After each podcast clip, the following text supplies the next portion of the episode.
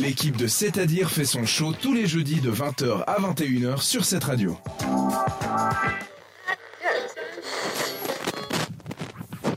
Il est l'heure de faire son show pour des choses qui nous font du bien. C'est la chronique bien-être, des petites astuces données par Mélina. On t'écoute. Alors aujourd'hui, on va parler du plugging ou éco-jogging. C'est une activité qui consiste à faire du jogging et à ramasser des déchets en même temps. Donc c'est festif et sportif, ça peut être fait en groupe euh, de 100 à 150 personnes de manière générale.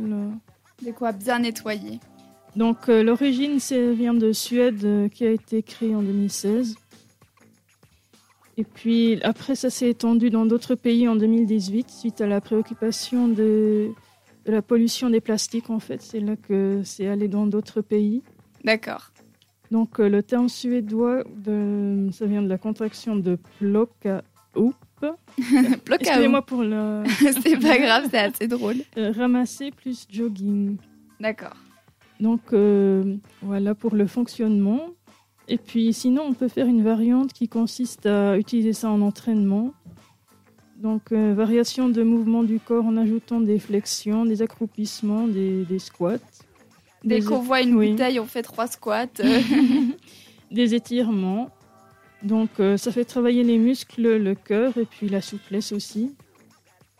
Donc euh, il y a des manifestations organisées aussi en Suisse, le Lausanne Plugging, et chaque année depuis 2018.